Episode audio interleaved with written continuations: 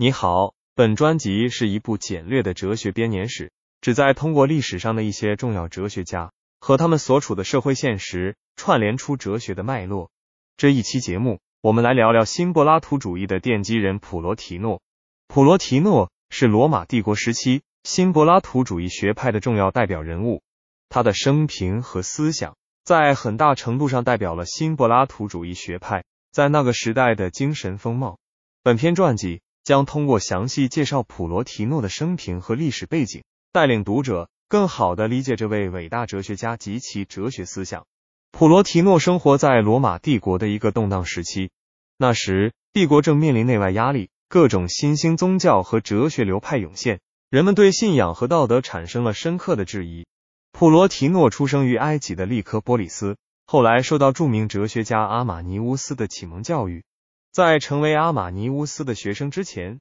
普罗提诺曾广泛的研究过当时流行的哲学和宗教思想。普罗提诺在罗马开设了自己的学派，并结识了皇帝戈尔迪安三世。在罗马，他开始致力于传播新柏拉图主义哲学，吸引了许多学生和追随者。普罗提诺的主要著作《普罗提诺文集》是他的学生波尔费利在普罗提诺去世后整理汇编的。这部作品对后世新柏拉图主义学派产生了巨大影响，被认为是该学派的经典之作。普罗提诺的哲学思想主要围绕着一神论、理念世界与现实世界的关系，以及个体灵魂修炼等方面展开。他认为存在一个至高无上的神性原则，即一 the one 是宇宙万物的源头，一切存在都源于一，而又始终保持着超越和神性的特征。普罗提诺。进一步阐述了理念世界与现实世界之间的联系。他认为，现实世界是理念世界的投影，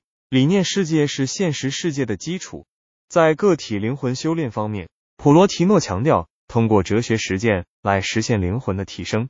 他认为，为了实现灵魂的提升，应该通过哲学实践来达到与至高神性原则的合一。这一过程包括了对内在精神世界的探索和对外在世界的超脱。普罗提诺的哲学实践具有深刻的内省性，注重个体在生活中寻求智慧与美好的过程。普罗提诺的生平经历对他的哲学思想产生了深刻影响。他在罗马帝国时期的多元文化环境中成长，使他能够广泛吸收各种哲学和宗教思想。与此同时，他受到阿马尼乌斯的指导，使他能够站在柏拉图的传统之上，发展出独特的新柏拉图主义思想。在普罗提诺的学派中，个体的精神修炼成为追求智慧和美好的核心目标。这在很大程度上得益于他对古希腊哲学和神秘主义思想的深入研究。普罗提诺的哲学思想在很大程度上反映了他所处时代的精神需求。